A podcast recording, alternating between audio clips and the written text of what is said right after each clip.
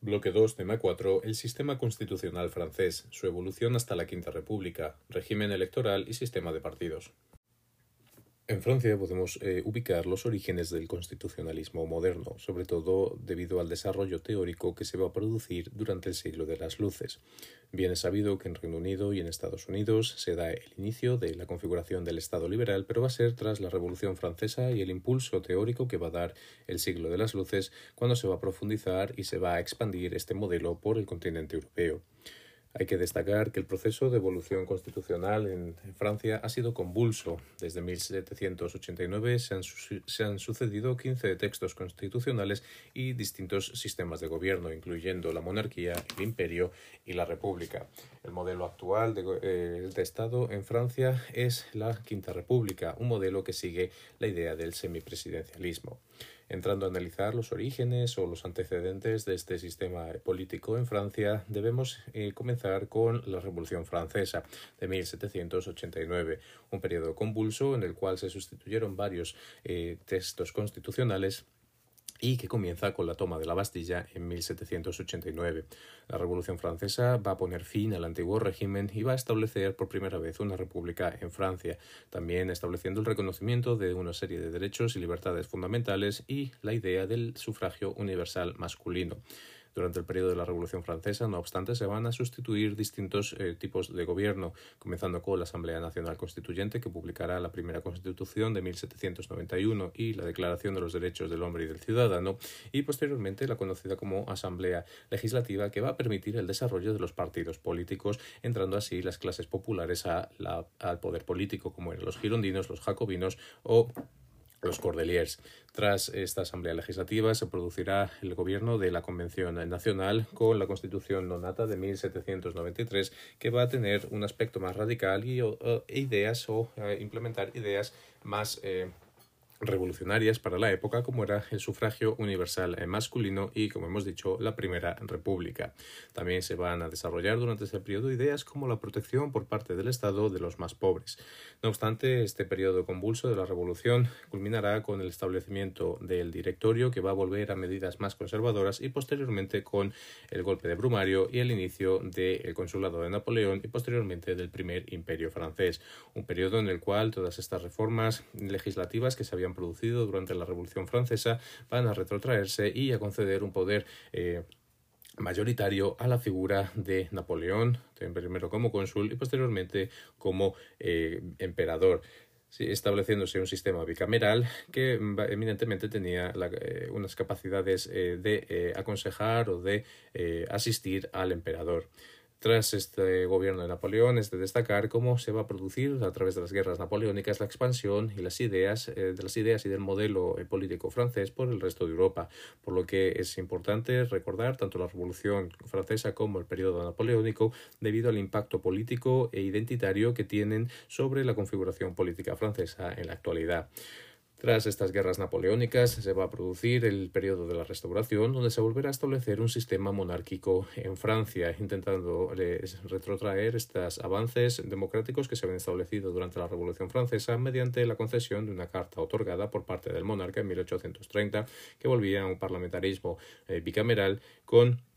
una eh, cesión por parte del monarca de poderes. No obstante, tras eh, la revolución de 1848 se va a establecer un nuevo sistema republicano en Francia, conocido como la Segunda República, que va a iniciar también una serie de reformas como el establecimiento de eh, las libertades fundamentales o también el, fin de la esclavitud. Este sistema va a tener características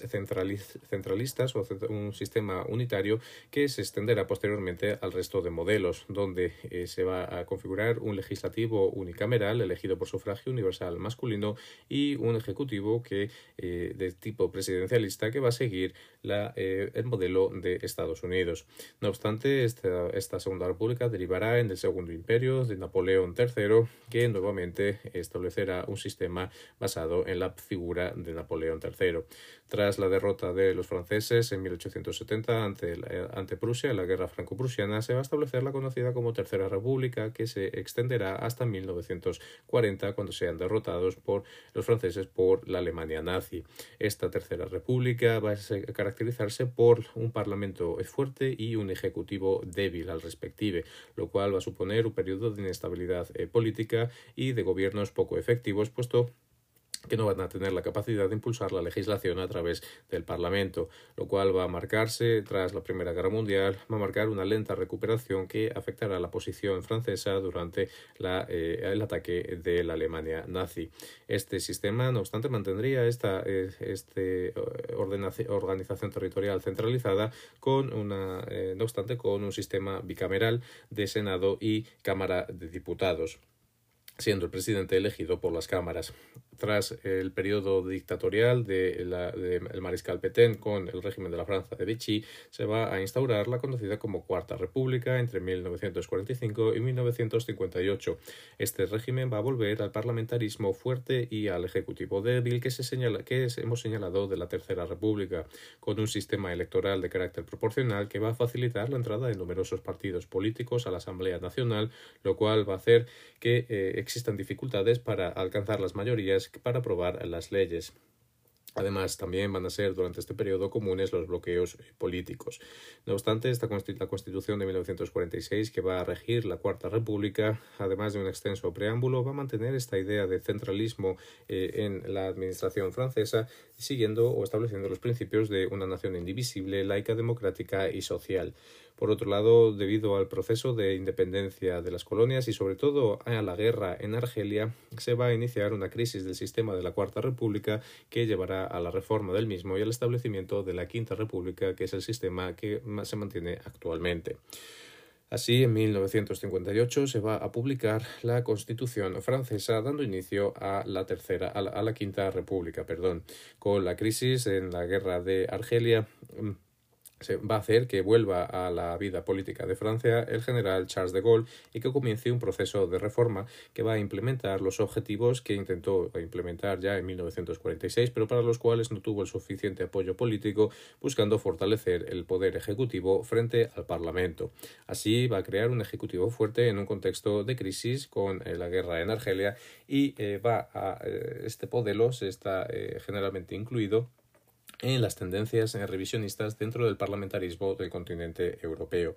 El marco jurídico que se va a establecer para la Quinta República eh, Francesa va a ser la Constitución de 1958 que hemos señalado y que ha sido reformada hasta 19 veces, generalmente para establecer límites al poder eh, presidencial, al poder ejecutivo, la Declaración de Derechos de 1789 que se va a incluir dentro de este texto constitucional, así como el preámbulo de la Constitución de 1946 y finalmente se, se añade también la Carta del Medio Ambiente.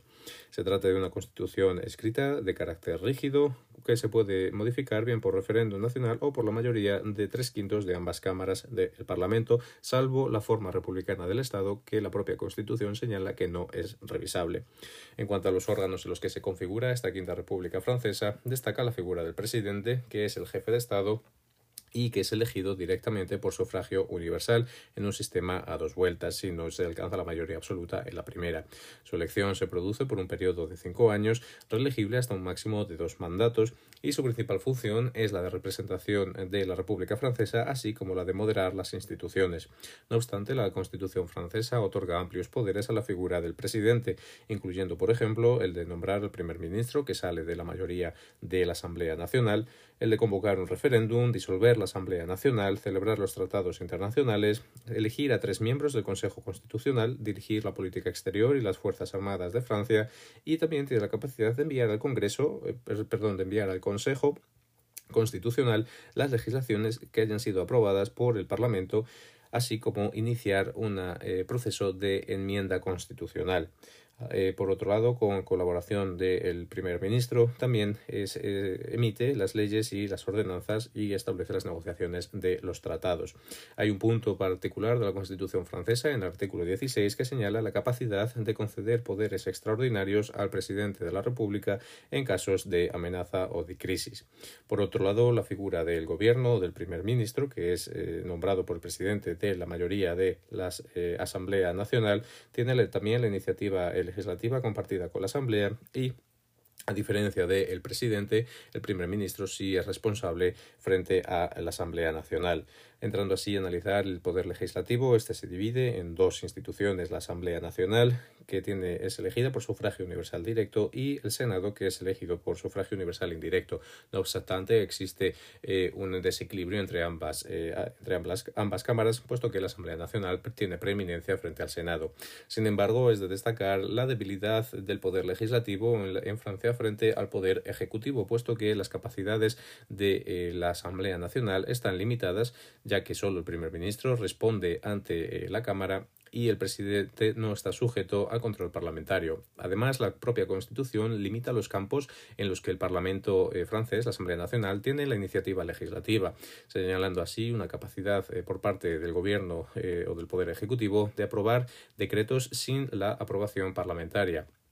un tema de candente actualidad con la reforma de las pensiones en Francia. También establece una intervención muy reducida por parte de la Asamblea Nacional en las cuestiones presupuestarias y se crea eh, lo que se conoce como eh, el voto de confianza por parte del Gobierno que puede presentarlo a la Asamblea Nacional sobre su dirección política en general o también sobre proyectos legislativos concretos, quedando estos aprobados si no se registra una moción de censura antes de 24 horas. Este sistema, puesto que concedía, o esta opción, puesto que concedía un gran poder al Poder Ejecutivo ha estado limitado por una enmienda que se introdujo en la Constitución en el año 2004. Por su parte, el Senado tiene la capacidad de revisar y representar los órganos territoriales, pero sus decisiones eh, pueden ser eh, cambiadas o negadas por la Asamblea eh, Nacional. Por otro lado, tenemos también el Consejo Constitucional, que está formado por nueve eh, por eh, nueve miembros que se eligen eh, por un periodo de nueve años en periodos de renovado por tercios. Está formado por tres miembros elegidos por el presidente, tres miembros elegidos por la Asamblea Nacional y tres miembros elegidos por el Senado. Del mismo también pueden participar los expresidentes. Es, su labor principal es la de revisar judicialmente la constitucionalidad de la legislación y de las decisiones tanto del Parlamento, de la Asamblea Nacional, como del Ejecutivo. Respecto al régimen electoral en Francia, este se trata de un sistema universal, eh, un sistema de sufragio universal, personal, libre y secreto. Respecto al sufragio activo, está concedido a todos aquellos mayores de 18 años que sean nacionales franceses y tengan sus derechos civiles y políticos. Al pasivo se establece también para la Asamblea Nacional la mayoría de edad en 18 años, menos en el Senado, que se establece eh, un requisito de 24 años para acceder. Las elecciones presidenciales, como hemos dicho, se eh, producen como por un sufragio universal directo con circunscripciones uninominales en las cuales se puede